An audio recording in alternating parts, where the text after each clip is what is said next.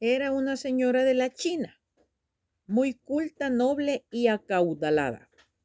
Tenía un buen esposo y unos hijitos muy queridos, pero en la invasión a la China por el comunismo, en esa guerra sangrienta y atroz, le mataron a su esposo y a sus niños y también le destruyeron sus propiedades y perdió todo su capital.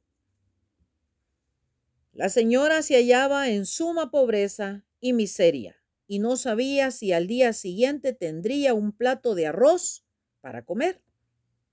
Dormía a la intemperie sobre dos tablas raídas por la polilla en una casa vieja y averillada.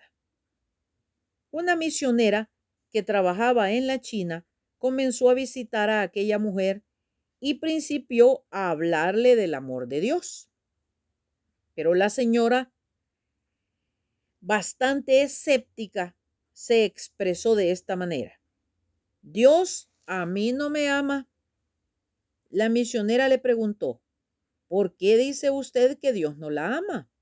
Y su respuesta fue, si Dios me amara, no hubiera permitido que viniera a mi vida tanta desgracia. Yo era dichosa, tenía dinero, un hogar feliz, con un esposo que me amaba mucho y unos lindos niños que eran mi inspiración y mi adoración.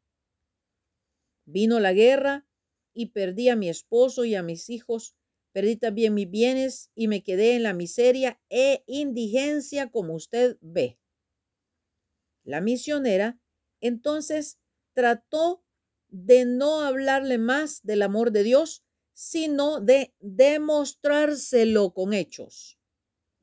La trató con tal bondad y amor cristiano y de tal manera la sirvió y suplicó sus hondas necesidades que le tocó el corazón. Entonces le explicó el plan divino de la salvación, con el resultado glorioso de que la señora se convirtió.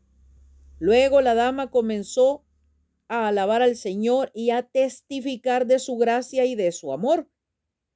Que Cristo no solo había salvado su alma, sino que también le había dado paz, una gran paz y gozo que ella nunca antes había experimentado, aun cuando tenía su familia y sus pertenencias. Un día emocionada y gozosa exclamó, si no hubiera sido por esa calamidad, esa desgracia que vino sobre mi vida, quizá jamás habría entregado mi corazón a Cristo y así no hubiera recibido de Él esta bendición con que me ha rodeado. Dios me ama. Ojo, bendiciones.